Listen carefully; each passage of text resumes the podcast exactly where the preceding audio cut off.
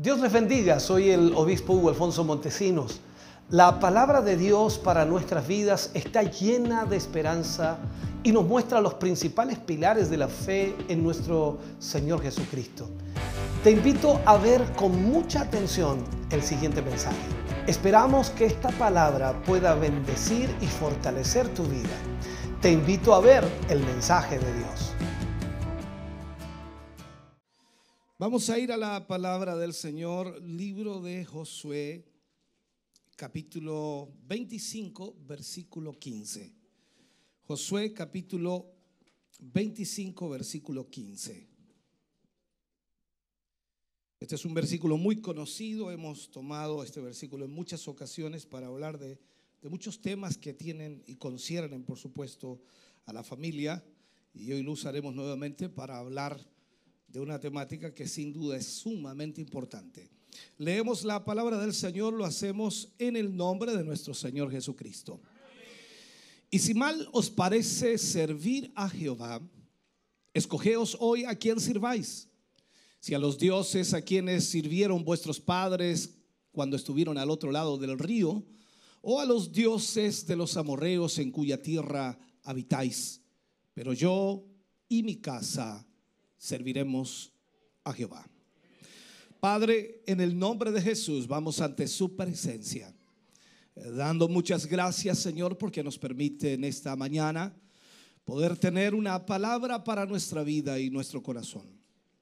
Consciente Señor, muy consciente estamos de nuestra gran necesidad espiritual y de nuestra gran necesidad de orientación. Todos los días, Señor, estamos enfrentados a diferentes decisiones, algunas pequeñas, otras muy grandes. Y no hay duda, Señor, que necesitamos de su ayuda para poder implementar cada decisión que tomamos. Le pedimos en esta hora, Señor, que a través de esta palabra podamos recibir una instrucción adecuada, un enfoque adecuado y aún más, Señor, la solución a tantos conflictos y problemas de la familia.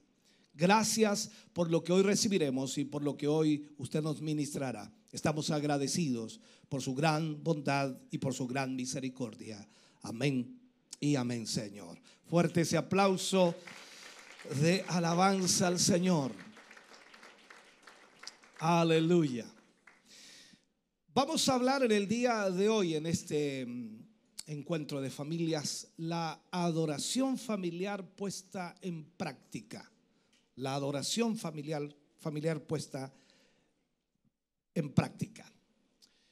Si mm, esperamos de alguna manera cada uno de nosotros recobrar la misión bíblica de la familia, lo primero que debemos hacer o lo primero que debemos eh, provocar es la restauración de la adoración familiar.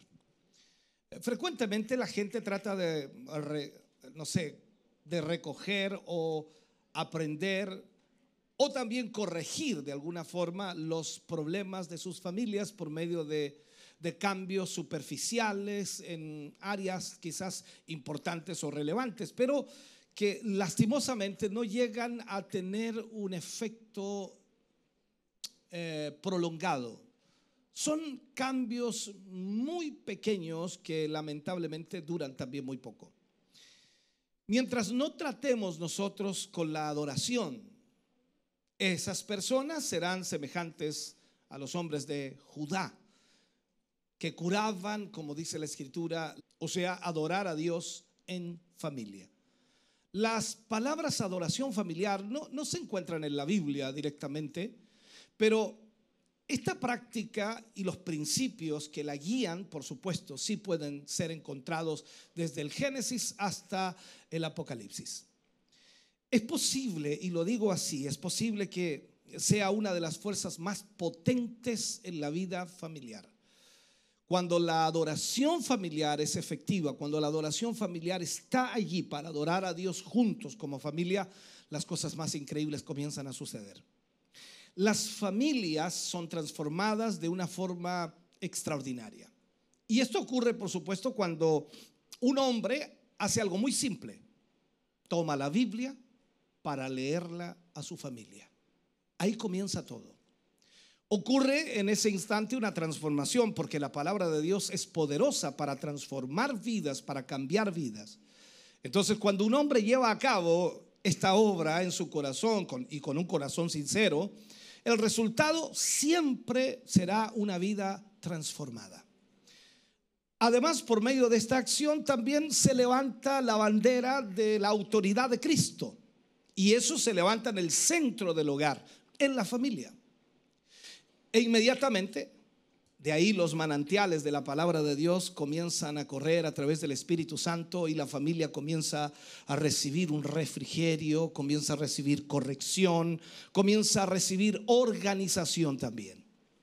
Como creyentes, como hijos de Dios, nuestra primera responsabilidad es amar a Dios con toda nuestra vida y con todo lo que somos y entramos en su presencia cada día para cultivar una, una relación con nuestro Señor, una relación íntima.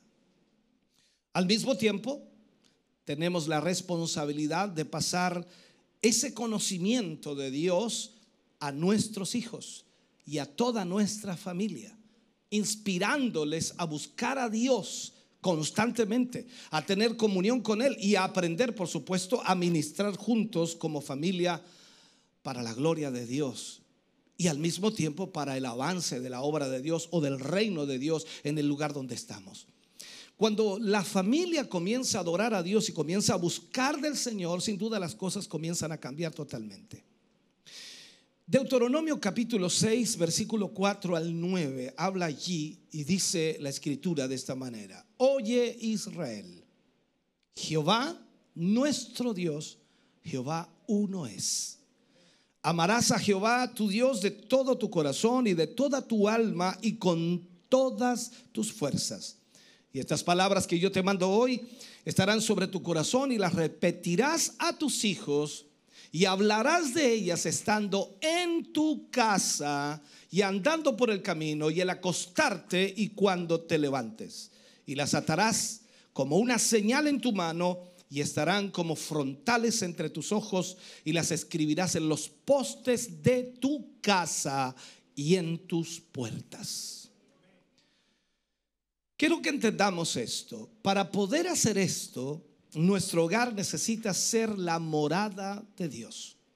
Un lugar que de una u otra manera atrae, por supuesto, su presencia y donde Él se siente cómodo y se siente bienvenido.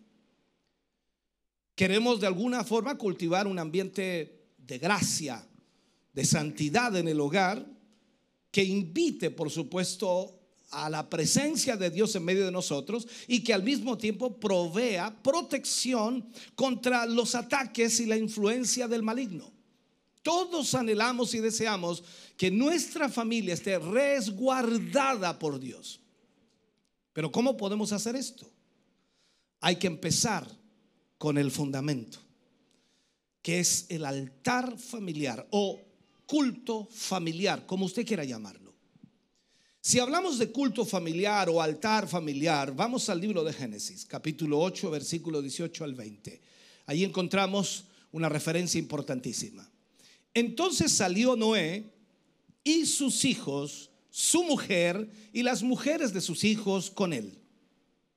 Todos los animales y todo reptil y toda ave, todo lo que se mueve sobre la tierra según sus especies, salieron del arca y edificó Noé un altar a Jehová y tomó de todo animal limpio y de toda ave limpia y ofreció holocausto en el altar.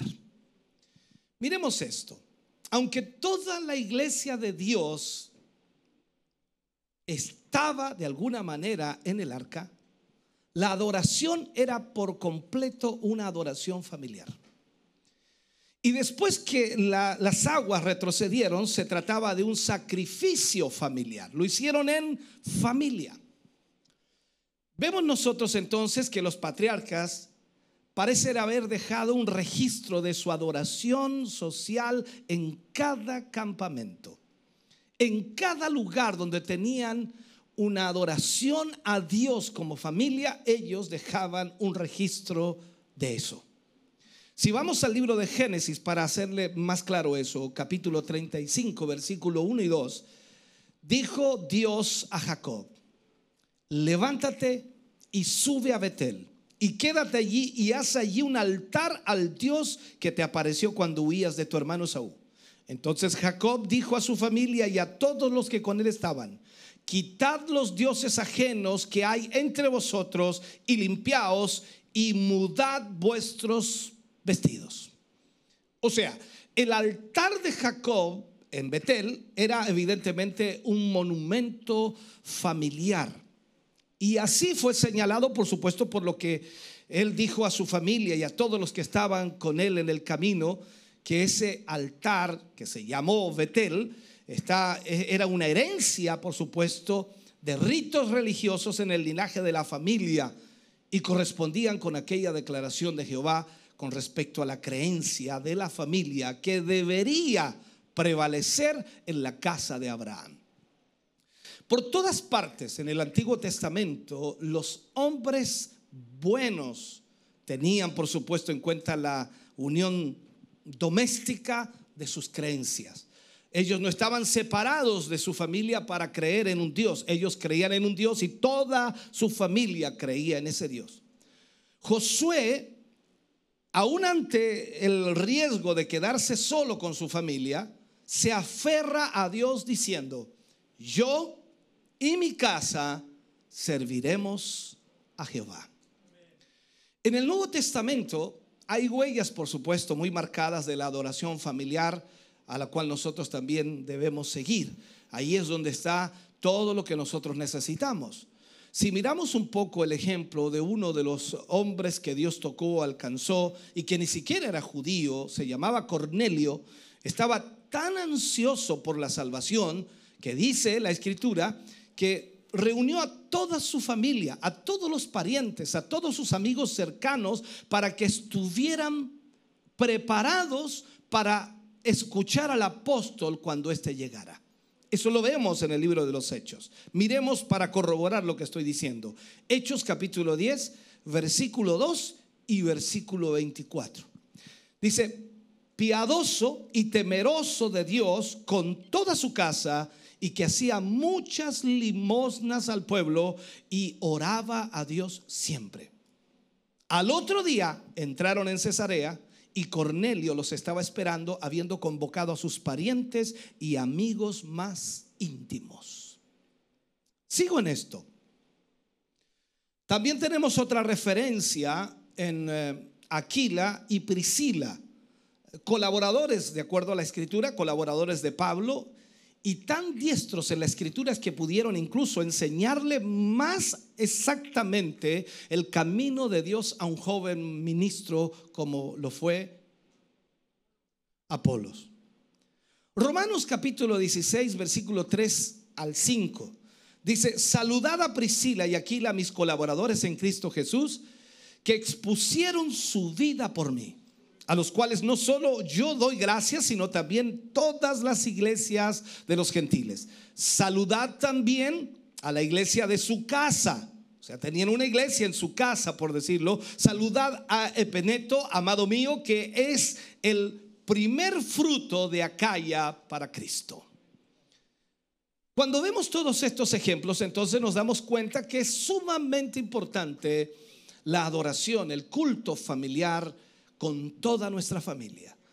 Y eso debe ser, por supuesto, realizado por los padres, para que de esa forma sus hijos puedan estar recibiendo una instrucción constante.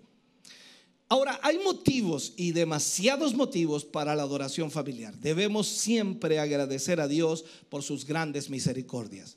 Sin duda, cuando analizamos un poco y nos damos cuenta de todo lo que Dios ha hecho por nosotros, tendríamos un sinfín de motivos para poder adorar al Señor. Y eso para hacerlo en familia. Le quiero mostrar solamente tres que deberían considerarse y de alguna manera debería fortalecer su hogar a través de ellos. Primero, debemos realizar nuestro culto familiar para darle gloria a Dios.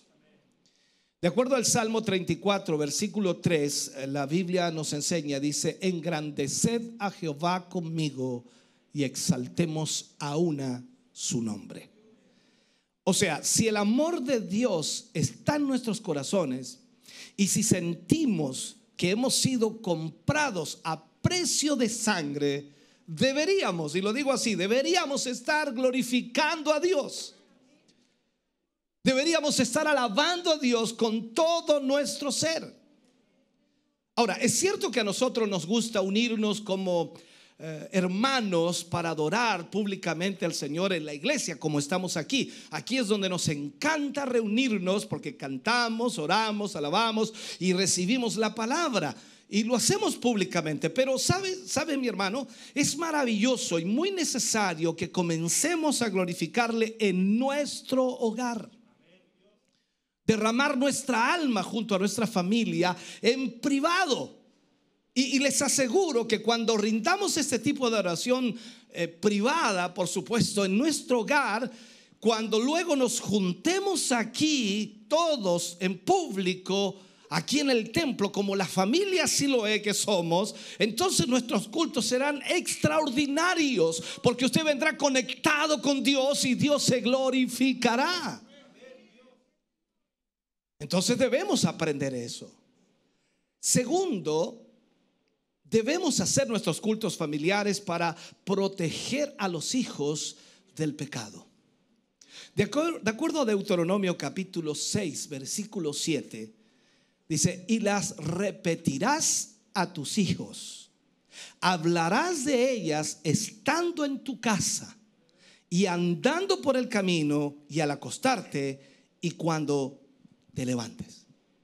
O sea, si los padres tienen el deber de estar comprometidos con Dios, ¿no deberían también estar traspasando por ese amor que tienen a Cristo, traspasarle también a sus hijos, con ese amor que tienen a sus hijos, todo lo que en estos años han aprendido, cómo orar, cómo escudriñar la escritura o la palabra, aprendiendo cómo ayunar y adorar a nuestro Dios de la forma correcta. Todo debe ser traspasado a nuestros hijos.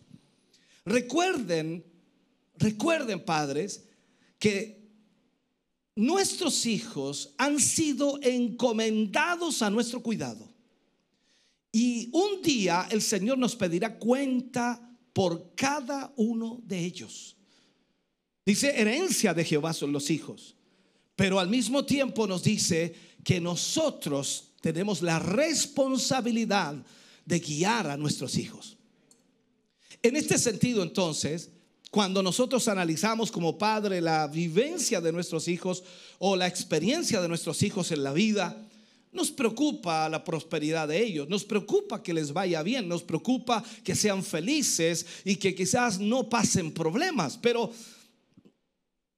no hace esta preocupación que el descuido de ustedes por su salvación o por su fidelidad sean aún más culpables realmente? Porque muchas veces estamos preocupados de un área de sus vidas, pero no de la más importante, que es la salvación de sus almas.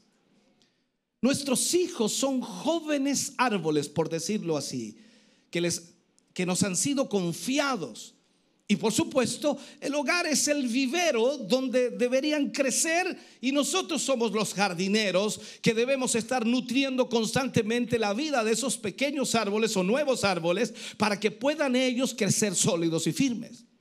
Entonces, padres, si sus hijos no se encuentran con un espíritu de piedad en el hogar, si por el contrario, el orgullo de cada padre consiste en rodearlos de regalos externos, introduciéndolos en la sociedad mundana, permitiendo todos sus caprichos, dejándolos seguir su propio curso de la vida. Los verán crecer como personas superficiales, indolentes, orgullosas, ociosas, desobedientes y extravagantes. Tenemos que mostrarles como padres que amamos a Dios. Y si nuestros hijos observan que no se brinda adoración alguna a ese Dios de quien ellos oyen hablar a sus padres, entonces la mejor instrucción nos resultará totalmente inútil porque ellos dicen ellos, hablan, pero no hacen. Sin embargo, por medio de la adoración familiar, estos jóvenes, ellos como plantas nuevas, crecerán con lo firme de la escritura. Porque sin duda la escritura afirmará sus vidas para que puedan servir al Señor. Mira lo que dice el Salmo 1, versículo 3. Será como árbol plantado junto a corrientes de agua, que da su fruto en su tiempo y su hoja no cae, y todo lo que hace prosperará. Tercero, necesitamos hacer nuestros cultos familiares para producir verdadero gozo en el hogar. Verdadero gozo en el hogar. Veamos el Salmo 133, versículo 1 al 3. Mire lo que dice. Mirad cuán bueno y cuán delicioso es habitar los hermanos juntos en armonía. Es como el buen óleo sobre la cabeza, el cual desciende sobre la barba y la barba de Aarón y baja hasta el borde de sus vestiduras como el rocío de Hermón que desciende sobre los montes de Sión, porque allí envía Jehová bendición y vida eterna. Qué tremenda delicia, hermano querido. Qué paz más increíble puede suceder en nuestro hogar. Qué felicidad, una felicidad verdadera se hallará en su familia, en su familia cristiana, cuando usted levanta un altar familiar para ofrecer sacrificio al Señor. E, e, en, en, una casa donde se olvida a Dios, en una casa donde no se adora a Dios, hay falta de educación, hay mal humor, hay irritación, hay discusiones, hay pleitos, hay celos, hay envidias. Sin el conocimiento y sin el amor de Dios en una vida, una familia no es más que una colección de individuos que pueden sentir o mm, más o menos un afecto natural porque son parte de la misma familia, quizás unos por otros, pero les falta el verdadero vínculo, el amor de Dios en sus vidas. Entonces, entendamos esto. La adoración familiar debe ser puesta en práctica. Y esto es para todos nosotros. Si usted quiere ver a sus hijos en el futuro felices, si usted quiere ver a sus hijos prosperados, si usted quiere ver a su familia unida, si usted quiere ver cómo Dios obra, entonces usted debe restaurar o realizar ese culto familiar. Mire lo que le voy a enseñar aquí. Le voy a dar algunas sugerencias para ayudarle a establecer en sus hogares una adoración familiar que honre a Dios. Sé que esto es muy complejo para algunos porque sé cómo voy a hacer un culto si ni cantamos, no tenemos buena voz. Eh, quiero darle alguna sugerencia. Confiamos, por supuesto, en, en que esto evite dos extremos que son complejos. Primero, el planteamiento idealista que supera el alcance hasta el hogar más temeroso de Dios, porque a veces idealizamos algo y no llegamos a ese nivel. Eh, el enfoque mm, minimalista también que abandona la adoración familiar diaria por el ideal que parece estar absolutamente por encima de sus capacidades. Quiero enseñarle esto. Primero, la preparación para la adoración. ¿Qué debemos hacer? ¿Cómo debemos preparar aquello? Antes que comience, usted debería como padre orar en privado pidiendo la bendición de Dios para que Dios le ayude en esa adoración. A continuación deberíamos planear el qué, el dónde y el cuándo de la misma manera. El qué, hablamos de la forma general. Esto incluye, por supuesto, la instrucción de la palabra, la oración delante de su trono y los cantos que haremos para su gloria. Sin embargo, es necesario determinar más detalles de la adoración familiar. Y ahí vendría entonces lo primero, que tengamos Biblias y hojas de canciones para todos los hijos que saben leer, para que no tengan ninguna excusa para no cantar. Para los niños pequeños que no saben leer, lean unos cuantos versículos de la escritura y seleccionen un texto para memorizarlo como familia. Para niños mayores, lean un pasaje de la escritura y puede ser un proverbio y aplíquenlo, enséñenlo hagan unas preguntas sobre cómo aplicar estos versículos en la vida cotidiana. Y a continuación canten una o dos alabanzas y terminen con una oración. El dónde La adoración familiar, por supuesto, puede celebrarse alrededor de la mesa del comedor, una de las posibilidades. Sin embargo, es posible que sea mejor trasladarse al living o la sala, como quiera llamarle usted, donde hay menos distracciones. Cualquiera que sea la habitación escogida, asegúrese de que contenga todo el material devocional. Antes entonces de comenzar, descuelgue su teléfono, si tiene teléfono de red fija, y decida no contestar el celular. Los hijos deben entender que la adoración familiar es la actividad más importante del día en esa familia y que no debe ser interrumpida por nada ni por nadie. ¿El cuándo? De manera ideal, y lo digo así, la adoración familiar debería llevarse a cabo a lo menos dos veces por semana. Los padres deberían ser sensibles al programa familiar y mantener implicados a todos sus miembros de la familia. O sea, debemos luchar contra los enemigos de la adoración familiar, contra todos los enemigos que puedan aparecer. Durante la adoración familiar, los objetivos tienen que ser los siguientes. Voy a poner estas ideas. Primero, brevedad. Haga que la adoración familiar sea breve, agradable, sencilla, tierna, celestial. Cuando es demasiado larga, los niños se vuelven intranquilos, se aburren. Comience probando con 15 minutos y de ahí de a poco verá cómo ese tiempo se hace insuficiente, pero usted maneje ese tiempo. Lo importante es que no sea extenso. Lo segundo tiene que haber coherencia. No se permiten excusas para evitar la adoración familiar de ningún integrante de la familia. Si pierde el dominio propio con su hijo media hora antes, unos minutos antes de la reunión, no diga usted sería una hipocresía ahora dirigir este culto de adoración familiar, de modo que esta noche no lo vamos a hacer porque tuvimos una discusión. El culto familiar se hace. O sea, no tiene que escapar de Dios en esos momentos. Más bien comience pidiendo perdón a quienes de alguna manera han presenciado su falta de, no sé, de carácter o, y oren a Dios para que de esa manera comiencen el culto. Dirijan la adoración familiar con mano firme, una mano paternal, un corazón blando y también un corazón arrepentido. Aun cuando esté cansado, extenuado después de todo un día de trabajo, oren pidiendo fuerza al Señor para llevar a cabo el deber paternal.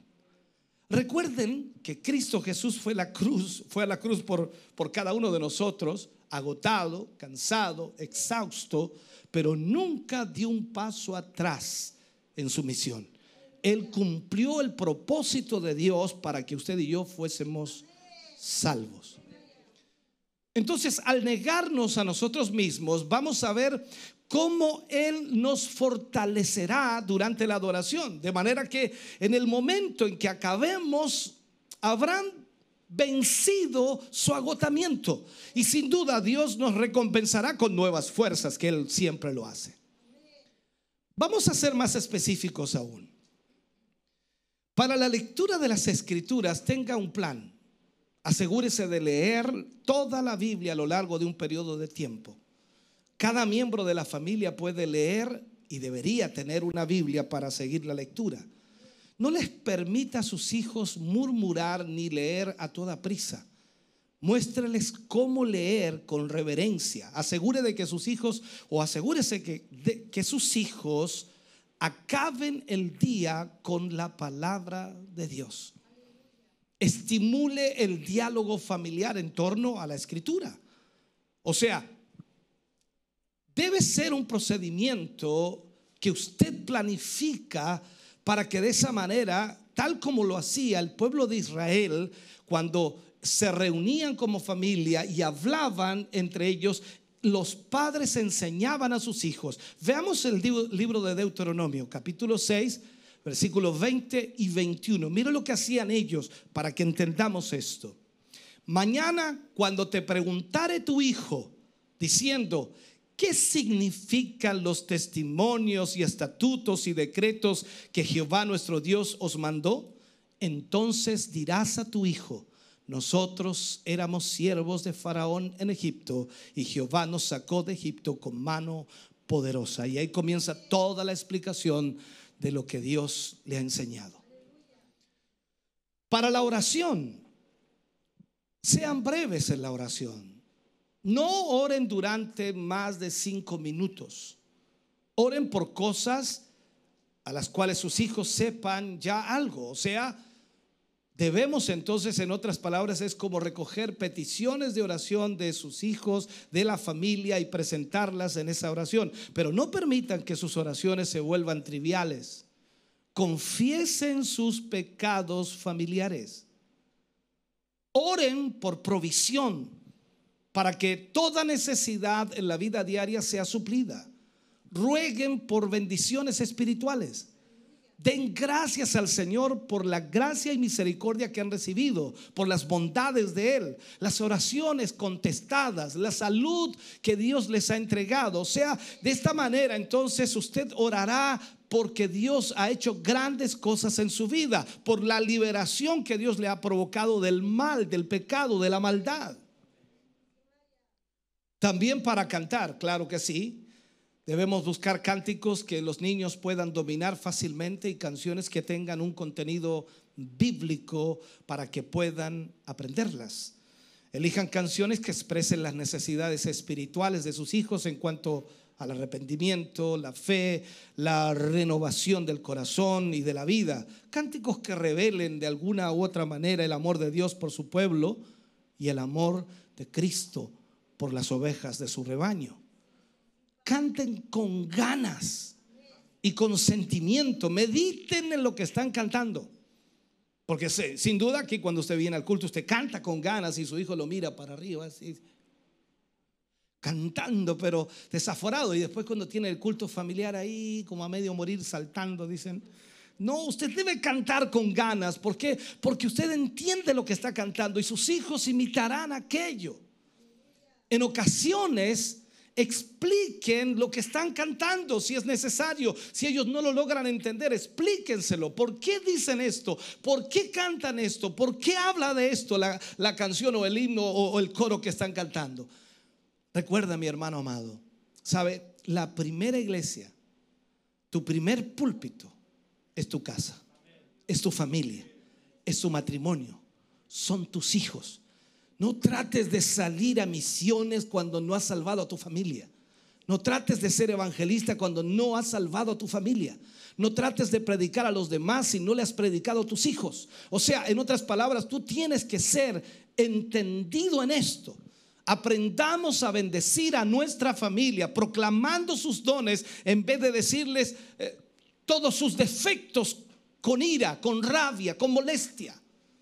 Busque al Señor y por supuesto busque al Señor para que Dios tenga favor con cada uno de los miembros de su familia, para entender de Él cuál es la identidad de cada eh, integrante de la familia, para que el plan y el destino que Dios tiene para cada uno pueda cumplirse en el propósito de Dios.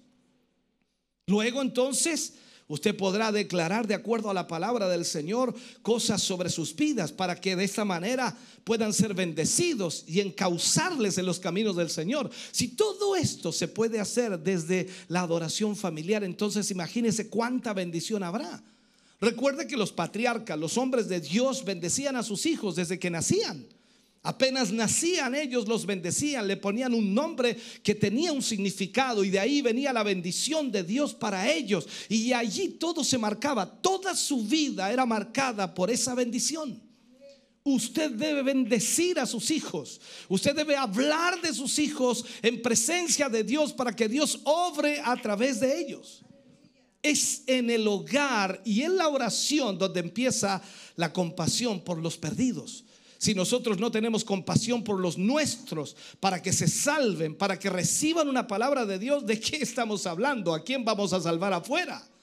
Es aquí donde aprendemos a funcionar como un equipo, a administrar juntos a favor de las necesidades de otros.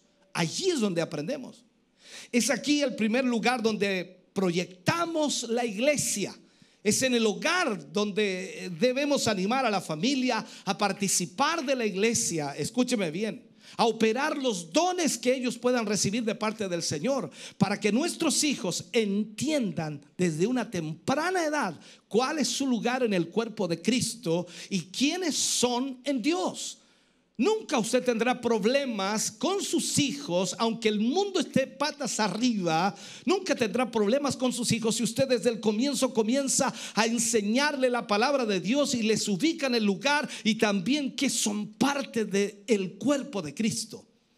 Afirmar su identidad, su llamado en Dios, su misión, el propósito que está en la vida de ellos. Entonces es en el hogar donde esto se descubre y empieza a desarrollarse. Yo sé que muchas veces los hermanos hablan conmigo, me dice, pastor, me gustaría que usted pusiera a mi hijo en alguna área porque la verdad que se porta re mal en la casa, como que aquí se va a portar mejor. Y, entiendo lo que, eh, lo que ellos me piden, porque de alguna manera si está activando posiblemente en la amistad, en la relación con los demás jóvenes, posiblemente encuentre por allí una buena amistad que lo guíe bien, que lo enfoque bien y que le haga cambiar en su actitud porque la palabra de Dios llegará a su vida. Pero si no existe eso, entonces no va a cambiar nunca. Entonces tenemos que cultivar un ambiente de gracia, de santidad en el hogar. Si queremos de alguna manera que el Señor sea el centro de nuestro hogar, debemos limpiar nuestra casa de todo instrumento de Satanás para que de alguna manera se transforme nuestro hogar en la morada de Dios. ¿Sabe usted que el enemigo usa cosas para, para traer depresión, para traer temor, para traer peleas, para traer enfermedad o accidentes en nuestra casa. Satanás usa todos los medios posibles para hacer aquello. Entonces usted debe pedirle a Dios que le ayude a ser sensible a la voz del Señor para ser guiado por Él en lo que tienes que quitar de tu casa. Además, hay costumbres que nos alejan del Señor porque porque esas costumbres no son cristianas. Pongamos un ejemplo solamente para, para darle a entender eso. Halloween es una fiesta pagana. El entendimiento nos hace libres por cuanto comprendemos que algo no es correcto. Aunque sea una tradición, puedes decidir erradicarlo de tu vida y de tu familia. O sea, el diablo va a utilizar diversas estrategias para apoderarse de tu voluntad. Creer que alguna fiesta tradicional, por muy tradicional que sea, es inofensiva, puede ser una de las artimañas del enemigo porque es tremendamente fácil atacarte cuando piensas que no hay peligro. Los primeros hermanos, y, hasta, lo puedo decir, hasta la abuelita nos siembran ideas, temores, costumbres.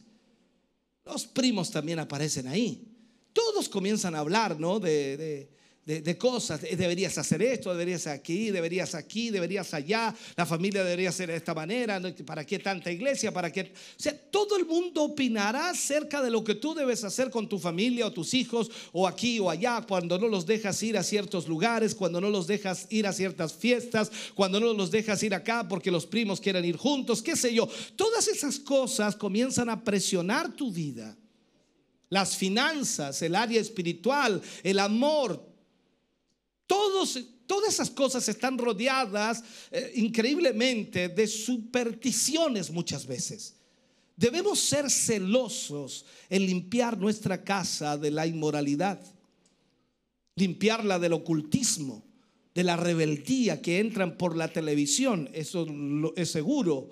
Entonces, la música hoy día está totalmente distorsionada, las redes sociales, ni hablar los juegos de video y, y podemos hablar de un montón de cosas que están hoy día presionando a la familia y lastimosamente la están destruyendo.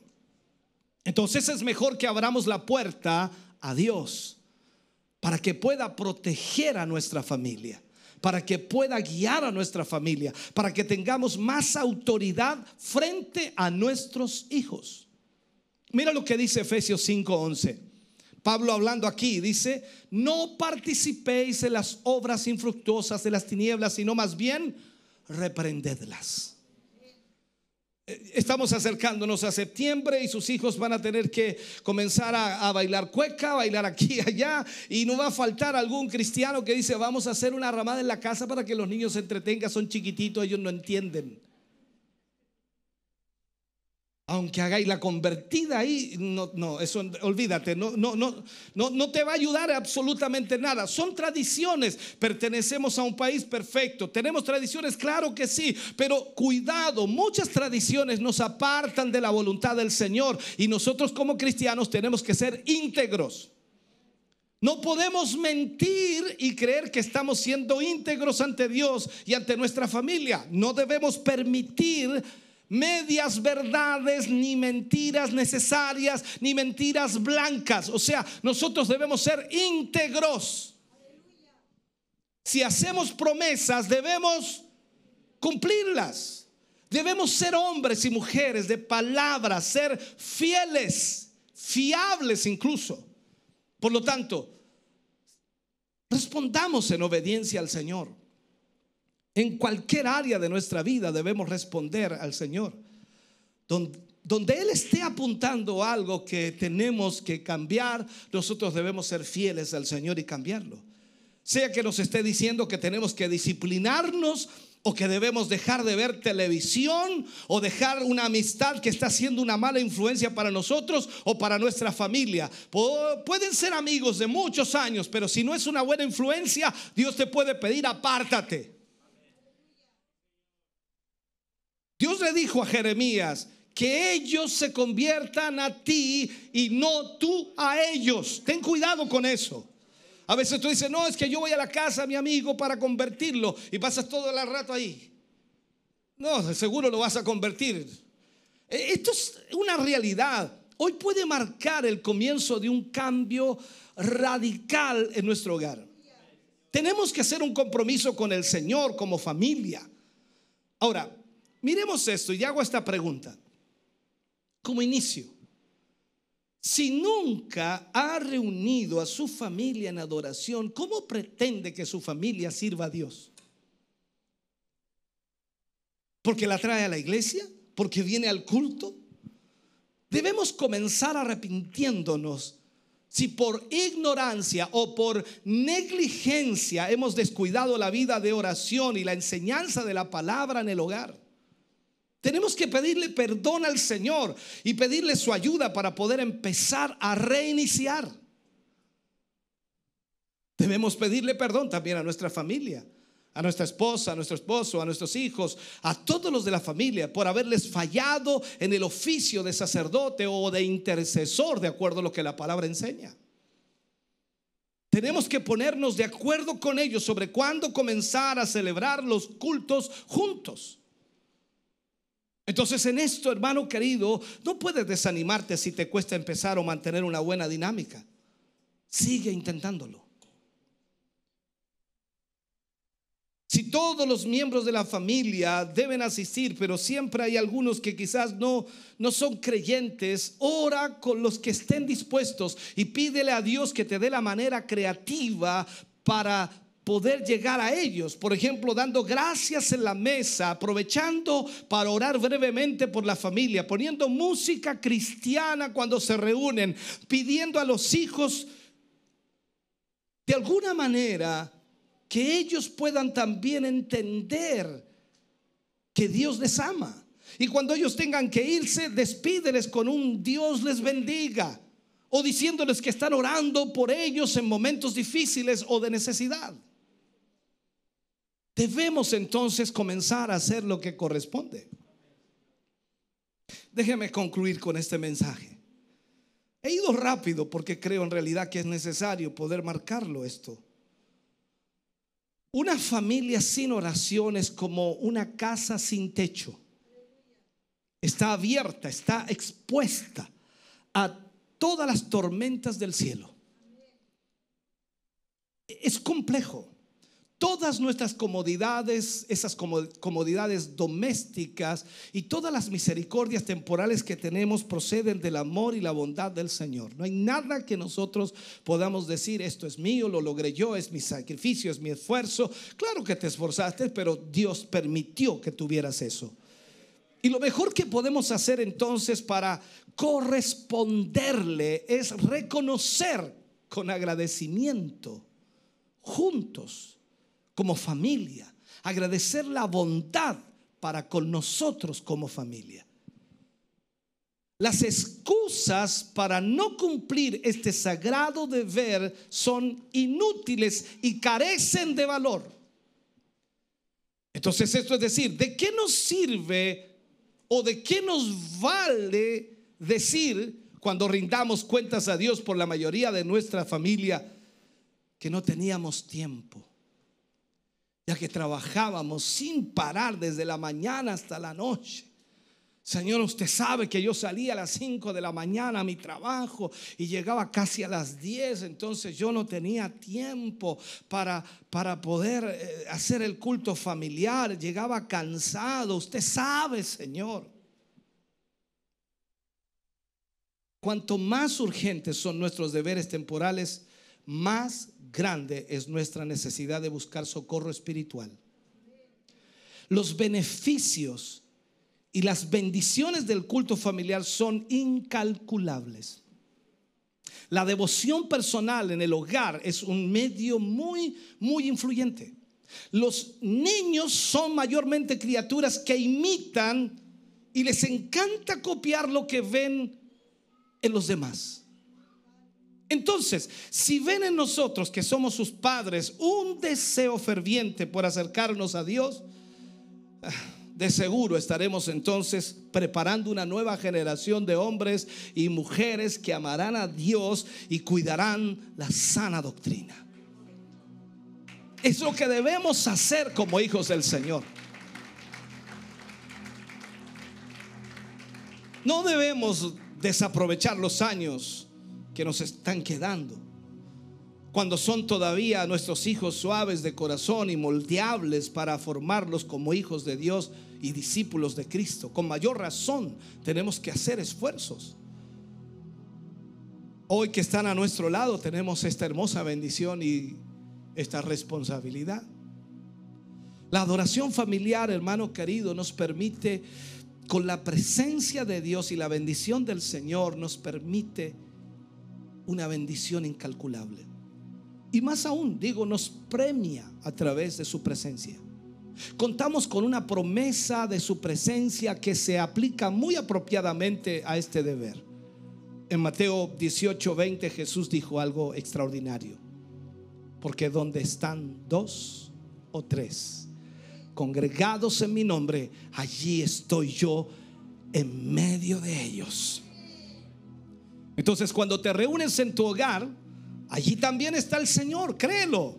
Él está allí en medio de ustedes.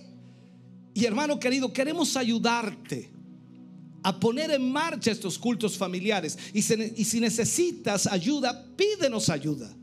Tenemos tantos temas que podemos facilitarte, tanta instrucción para poder traspasarte, para que puedas comenzar cuanto antes. Toma tu labor de sacerdote y cumplamos juntos nuestro deber más grande, el más grande llamado de todos, llevar a nuestra familia al cielo. Sabes, el Señor viene pronto. Y, el, y es el tiempo de tener familias restauradas. Hoy más que nunca necesitamos ministrar a nuestros hijos no importa la edad que tengan, si son pequeños con mayor razón y si son más, eh, eh, no sé, adolescentes, tenemos que ministrarles. Si son jóvenes, ya pareciera que ya ellos saben lo que es la vida, aunque no lo saben, y necesitamos guiarles. Porque es la única manera de que ellos puedan ponerse en las manos de Dios. Tú y yo somos los primeros que debemos permitirle a Dios que Él obre en nuestra vida y en nuestro corazón. Por eso es que hemos preparado esta semana en donde queremos que cada hermano, hermana, familia, matrimonio, hijos e hijas puedan recibir una instrucción de Dios. entendemos perfectamente que hay muchas áreas que deben ser tratadas por la palabra de Dios. Pero lo que más se necesita hoy es que los padres, los que tienen la responsabilidad de guiar a sus hijos, tomen esta responsabilidad sobre sus hombros y puedan de esta manera ministrar el corazón de sus hijos. No queremos que en días postreros o en meses o en años, si Dios se tarda en venir, estés sufriendo estés llorando, estés lamentando porque tus hijos están descarriados, porque tus hijos están viviendo mal, porque tus hijos no obedecen, porque tus hijos se alejaron de Dios y ya no quieren nada con Dios. No queremos que eso ocurra, queremos que tú tomes la dirección correcta. Volvamos a hacer lo que Dios nos ha pedido que hagamos. Tomemos la responsabilidad de nuestra vida y hagamos como Josué. Yo no sé lo que harán los demás. Yo no sé lo que hará usted con su familia. Yo no sé lo que hará el, hermano que está atrás allá con su familia. Yo no sé lo que harán las demás iglesias. Yo no tengo idea qué hará la gente. Pero Josué dijo, yo y mi casa serviremos a Jehová.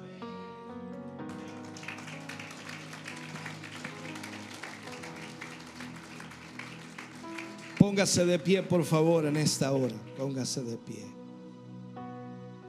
Permítame orar por un momento. Y yo solo anhelo y deseo con todo mi corazón que alguna palabra de la que hemos pronunciado haya marcado fuertemente su vida. Si usted usa la lógica, hemos hablado con mucha razón. Hoy la sociedad no hará nada por su familia. Solo Cristo puede hacerlo. Pero usted toma una parte importantísima en este proceso. Es usted quien debe ministrar a sus hijos. Los resultados, déjeselos al Señor. Dios tocará el corazón y vida de aquel adolescente, de aquel niño, de aquel joven, quizás incluso de aquel adulto. Porque todo aquel que esté bajo su techo debe aceptar sus normas, debe aceptar que usted es el jefe de hogar. Y cuando nos reunimos al culto, todos los que estén bajo su techo deben estar ahí. No hay excusa. Por lo tanto, comen de su mesa, se visten con lo que usted gana, viven con lo que usted recibe y todos deben servir al Señor. Y todos tienen motivos para agradecer a Dios. Por lo menos decir gracias Señor por el Padre que me diste, que me da alimento, que me viste y que me tiene bajo el techo de Él. Por lo tanto, hay muchas formas de agradecer a Dios. Y usted es el que debe tomar la batuta en esto. Dios puede hacerlo todo, pero nos ha entregado nosotros la gran comisión de llevar el Evangelio, de traspasar la palabra, de ministrar los corazones. Y usted y yo necesitamos entonces tomar esta responsabilidad, tal como lo hizo Josué. Josué les dijo a esos hombres y mujeres de Israel, yo no sé a quién van a servir ustedes, si a los dioses que adoraron vuestros padres al otro lado del Jordán, los, amorreos, los jebuseos, cual sea el pueblo, pero yo y mi casa serviremos a Jehová. Yo quiero ver un futuro mientras Dios se tarda en venir, aunque vaya envejeciendo y mis fuerzas vayan declinando, yo quiero ver a mis hijos sirviendo a Dios. Yo quiero ver a mis hijos entregando su mejor capacidad y talento para el Señor, para que de esa manera Dios sea glorificado a través de la palabra que les predicamos y les enseñamos. Que podamos ser ejemplo de fe, de confianza, ejemplo en rectitud, ejemplo en justicia, ejemplo en verdad para todos nuestros hijos. Y de esa manera ellos saben que estando con Dios todo es posible. Incline su rostro, cierre sus ojos. Padre, en el nombre de Jesús vamos ante su presencia. Estamos más que agradecidos por esta semana hermosa que hemos vivido por cada tema, Señor, que hemos tocado, por cada palabra, Señor, que hemos ministrado al corazón de su pueblo. Hoy cerramos, Señor, con un tema familiar en donde debemos tomar nuestra responsabilidad. Cada padre y madre, Señor, debe ser responsable por sus hijos, por su familia. Señor, yo te pido en esta hora que nuestro corazón, Señor, sea alcanzado, quebrantado y también, Señor, seamos llevados a la realidad de lo que hoy vivimos. ¿Cuántos problemas, Señor, podríamos habernos evitado si solamente hubiéramos hecho lo que nos correspondía como padres? Ayúdanos, Señor. Es tiempo aún de cambiar. Aún hay esperanza, Señor. Porque no hay duda, Señor, que tú puedes obrar y que tú puedes derramar tu presencia sobre cada uno de nosotros. Padre, en el nombre de Jesús, yo te ruego, te suplico hoy que puedas traer bendición a tu pueblo, a tu iglesia, a cada familia. Señor, te pedimos, guíanos, ayúdanos, dirígenos. Trae, Señor, respuestas a nuestra vida a través de tu palabra. En el nombre de Jesús lo rogamos para tu gloria. Amén y amén, Señor Jesús. Fuerte ese aplauso de alabanza al Señor. Aleluya. Gloria. Bendito Dios. Adoremos al Señor por un momento.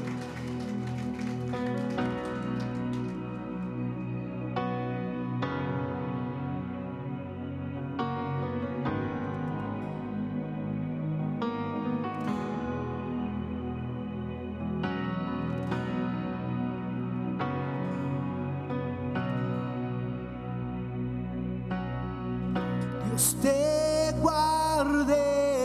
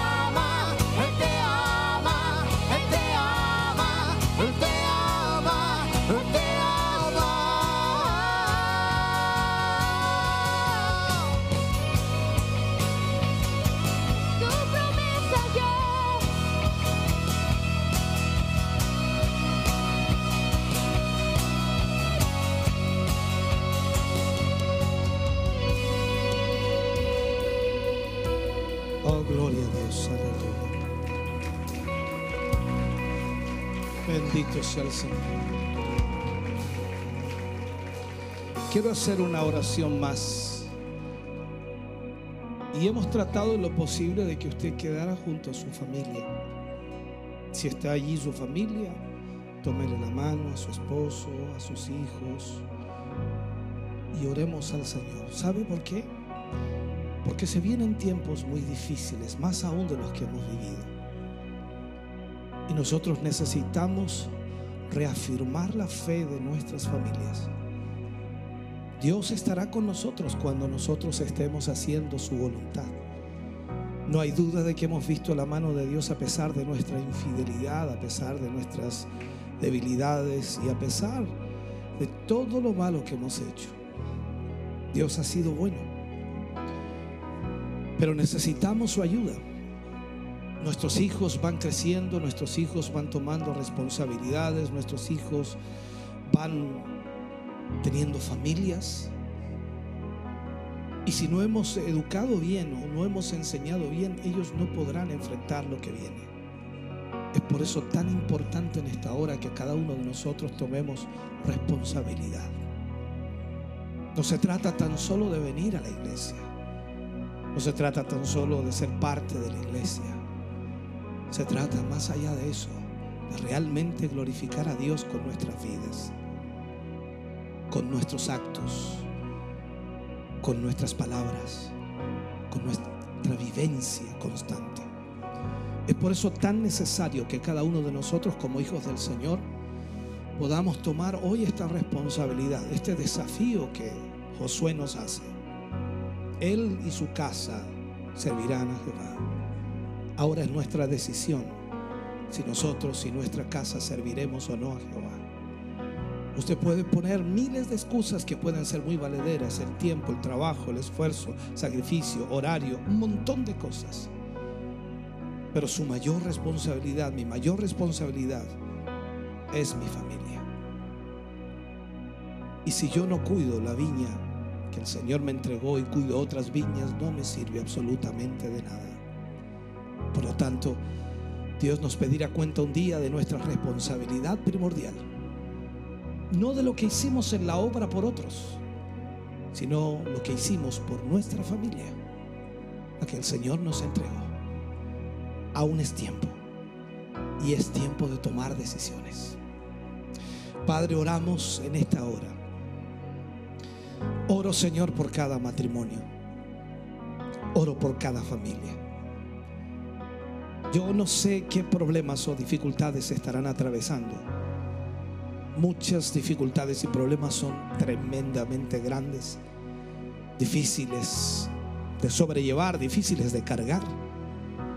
Pero tu palabra nos enseña, Señor, que si estamos cargados y trabajados, vengamos a ti. Señor, en esta mañana venimos a ti. Confiando, Señor, que solo tú puedes darnos la fuerza, solo tú puedes darnos la sabiduría para poder llevar adelante a nuestra familia.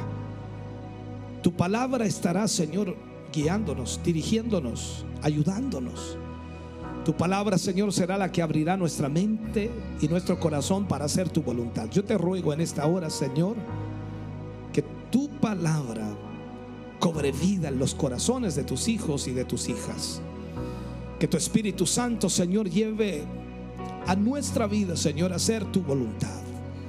Que podamos, Señor, ser decididos en lo que haremos como hijos tuyos y saber que tú, Señor, serás nuestro guía y mientras nosotros hagamos tu voluntad, Señor, sin duda, aunque vengan problemas y dificultades, aunque enfrentemos situaciones difíciles, tal como Isaías lo decía, Señor, aunque, aunque pasemos por las aguas, Señor, no nos ahogaremos. Y aunque pasemos por el fuego, no nos quemará.